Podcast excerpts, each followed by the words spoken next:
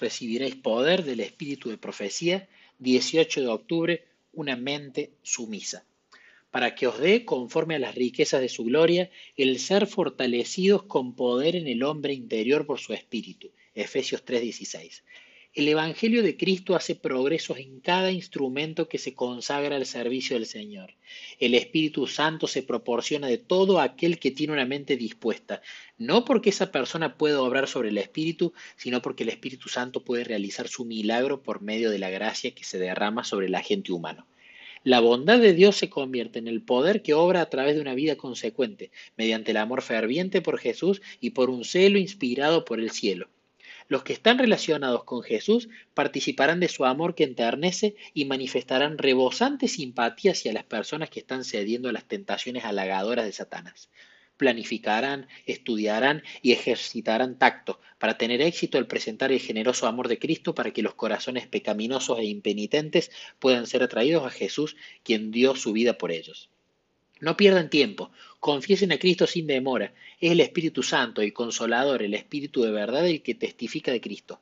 Jesús dijo, recibiréis poder cuando haya venido sobre vosotros el Espíritu Santo y me seréis testigos en Jerusalén, en toda Judea, en Samaria y hasta lo último de la tierra. Hechos 1.8. Contristar al Espíritu Santo que lo convertiría usted en testigo de Cristo es un asunto terrible. Uno no sabe ¿Cuándo puede apesadumbrarlo por última vez? El Espíritu Santo no obra sobre el corazón humano para forzarlo a entregarse a Cristo, para obligarlo a rendir su conciencia. Por el contrario, brilla en las cámaras de la mente de una manera tal que convence de pecado y lo atrae a la justicia. Si no confiesa a Cristo ahora, llegará el momento en el cual, abrumado por el sentimiento de lo que ha perdido, sí lo hará. Pero ¿por qué no hacerlo mientras la voz de la misericordia lo invita a dar ese paso? Hermanos, Vamos a hablar diez minutos con nuestro Papá del Cielo, con Jesús. La recompensa en la parábola de los jornaleros no son frutos del Espíritu Santo, no son que se sacan los defectos de carácter, no son oraciones respondidas, no son las bendiciones terrenales, la recompensa es una persona. Por lo tanto, no se puede pagar más o menos a los que llegaron más tarde o más temprano a trabajar, porque es una persona. Es Jesús la recompensa.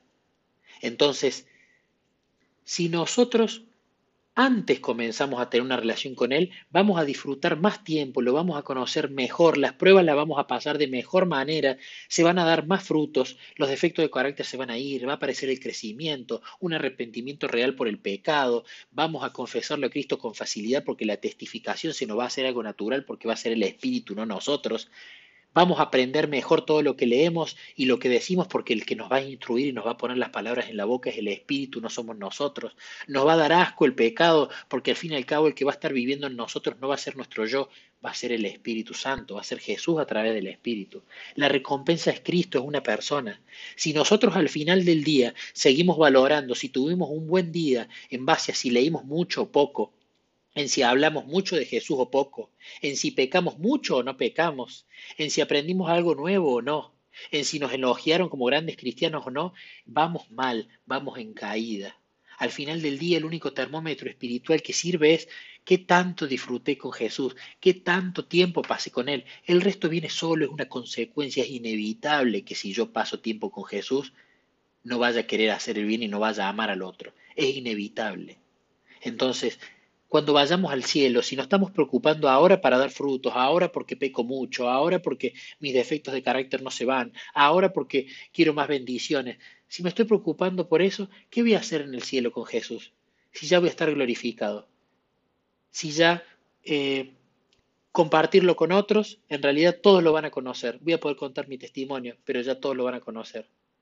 Arrepentimiento no voy a necesitar porque no voy a tener una naturaleza pecaminosa, sino una naturaleza divina. Entonces, ¿qué voy a hacer? Me voy a aburrir en el cielo, la voy a pasar mal. Y si mi mente está pensando en quiero ir al cielo, quiero ir al cielo, quiero ya a la mansión, quiero ya ir a los otros planetas, quiero ya contarles allá todo de Jesús, quiero los frutos ricos, quiero la nueva naturaleza. Si estoy ocupado en eso, estoy poniendo mis ojos en creaciones. Mis ojos tienen que estar puestos en Jesús. Él es la recompensa. Él es el todo de todo.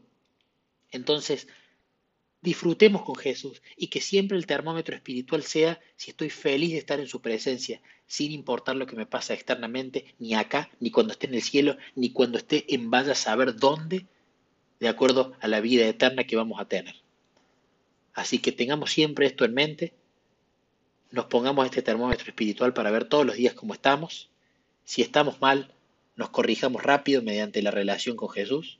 Y si estamos bien, cuidado de no tropezar. No nos confiemos en nosotros porque al momento en el que ponemos los ojos en nuestra confianza, fuimos de nuevo. Vamos a hablar 10 minutos ahora con la recompensa, con Jesús o con nuestro Papá del Cielo y volvemos. Recibiréis poder 31 de diciembre, victoriosos por la eternidad. Porque aún un poquito y el que ha de venir vendrá y no tardará, mas el justo vivirá por fe, y si retrocediere no agradará a mi alma. Hebreos 10, 37 y 38. Compañeros de peregrinación, estamos todavía entre las sombras y la agitación de las actividades terrenales, pero pronto aparecerá nuestro Salvador para traer liberación y descanso. Contemplemos por la fe el bienaventurado más allá, tal como lo describió la mano de Dios. El que murió por los pecados del mundo está abriendo de par en par las puertas del paraíso a todos los que creen en él. Pronto habrá terminado la batalla y se habrá ganado la victoria. Pronto veremos a aquel en quien se cifran nuestras esperanzas de vida eterna. En su presencia las pruebas y los sufrimientos de esta vida resultarán insignificantes. De lo que existió antes no habrá memoria ni más vendrá el pensamiento. Isaías 65, 17. No perdáis pues vuestra confianza, que tiene grande remuneración de galardón, porque la paciencia os es necesaria, para que habiendo hecho la voluntad de Dios obtengáis la promesa, porque aún un poquito y el que ha de venir vendrá y no tardará. Hebreos 10, 35 al 37. Alcemos los ojos y dejemos que nuestra fe aumente de continuo. Dejemos que esta fe nos guíe a lo largo de la senda estrecha que ha de llevarnos por las puertas de la ciudad de gran más allá, al amplio y ilimitado futuro de gloria que esperan los redimidos. Pues hermanos, tened paciencia hasta la venida del Señor. Mirad cómo el labrador espera el precioso fruto de la tierra, aguardando con paciencia hasta que reciba la lluvia temprana y tardía. Tened también vosotros paciencia, confirmad vuestros corazones, porque la venida del Señor se acerca. Santiago 5, 7 y 8. Las naciones de los salvos no conocerán otra ley que la del cielo. Todos constituirán una familia feliz y unida, ataviada con las vestiduras de alabanza y agradecimiento. Al presenciar la escena, las estrellas de la mañana cantarán juntas y los hijos de los hombres aclamarán de gozo, mientras Dios y Cristo se unirán para proclamar no habrá más pecado ni muerte. Vamos a meditar 20 minutos las escrituras y vamos a entender que esto de la oración acompañada de la meditación, la oración acompañada de la meditación, con el foco en el disfrute, con el foco en la persona de Jesús, con el foco a conocerlo más, esto no lo vamos a hacer mientras estemos acá en la tierra únicamente. No solo tenemos que empezar ya a vivir el cielo en la tierra, sino que esto es un estilo de vida.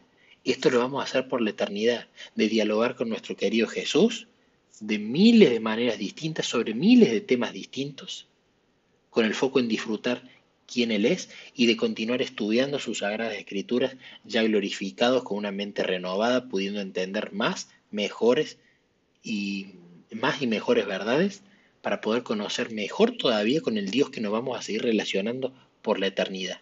Esto es un estilo de vida. Entonces, logremos ese hábito acá.